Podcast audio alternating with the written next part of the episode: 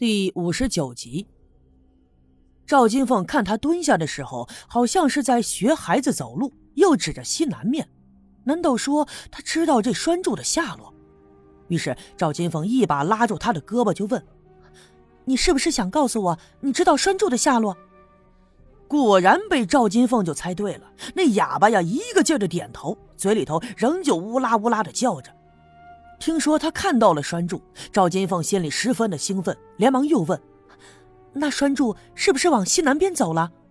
那哑巴又点了点头，然后扭着腰，歪着身子，把两只手向两边伸开，然后呢，又把手收回来，弯下腰，张着嘴，这喉咙里发出了呼呼的声响，两只手伸向了赵金凤，做出了爪子的模样。赵金凤明白了，他这是在学鬼。而刚才手伸向两边的模样，应该是学柳树。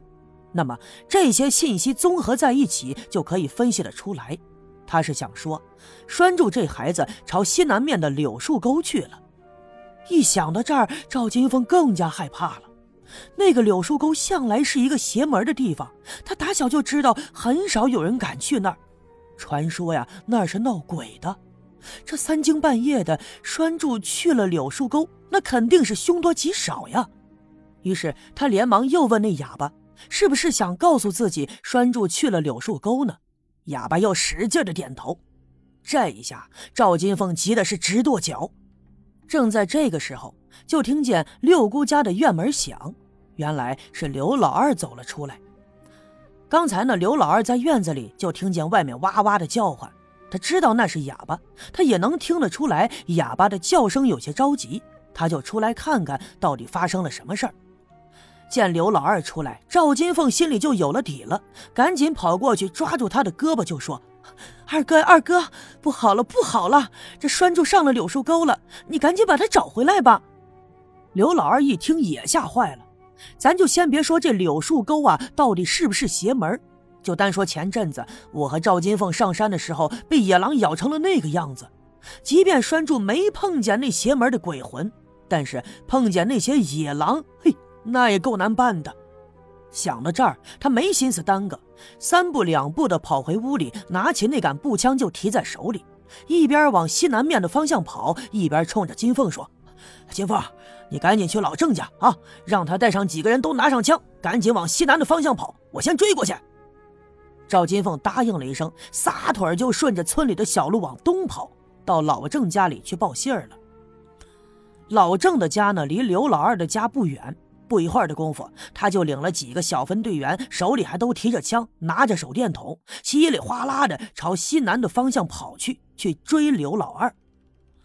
赵金凤本打算也要跟着去，可是刚走出院门，就被六姑一把拉住。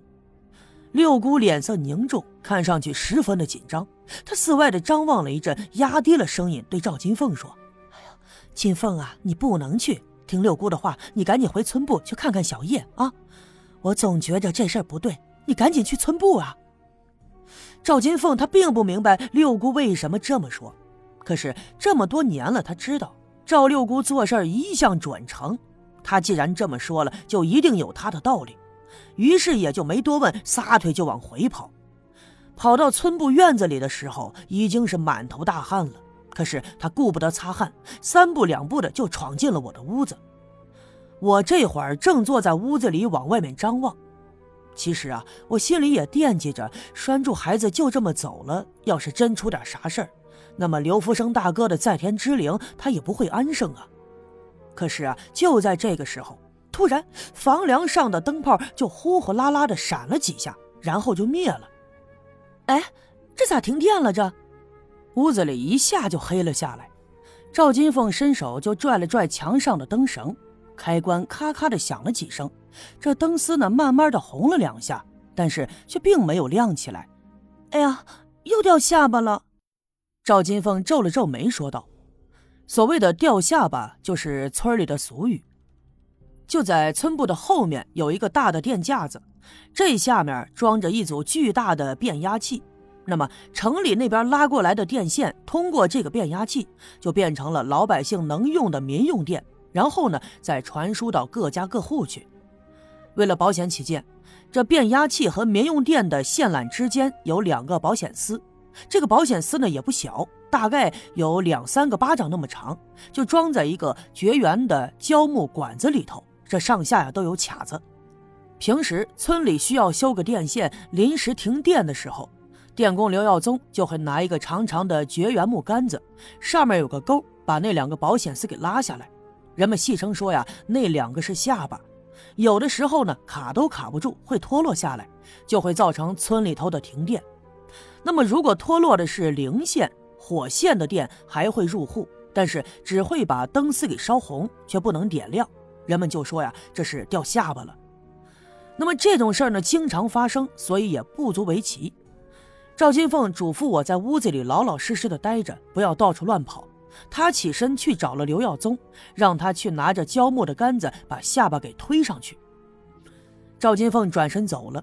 其实我心里还是惦记着，因为刚才出去他找栓柱，这么老半天才回来，而且回来的时候呢还满头大汗，眉头紧皱，就好像是出了啥事儿。可是还没等我问呢，就停电了。我心里头一直惦记着这事儿，我就寻思呀，等一会儿回来了，我好好的问问他。赵金凤刚走出村部不远，我突然隐约就听见外面传来了一阵咚咚的声响。这个声音十分的沉闷，而且很细微，但是我却能听清楚。这一下子就引起了我的注意，因为我想起来，前两天六姑给我做了法事，送走了身上的鬼，并且呢，让我把那个碗筷带到了村部对面的那口井边上的那天晚上，我就曾听见外面传来咚咚的声响。这个声音总觉得好像是从地底下传来的一样，十分的奇特。于是我扶着那只伤腿，慢慢的下了地，伸手拿起放在一旁的那根木棍子，用手拄着，轻轻的推开了屋门。我打算到外面去看看，看看他到底是咋回事可是当我刚走进村部院子的时候，还没到大门口，那咚咚的声音突然停了。我有点纳闷难道说有人在外面搞鬼，而且他还能听见我往外走？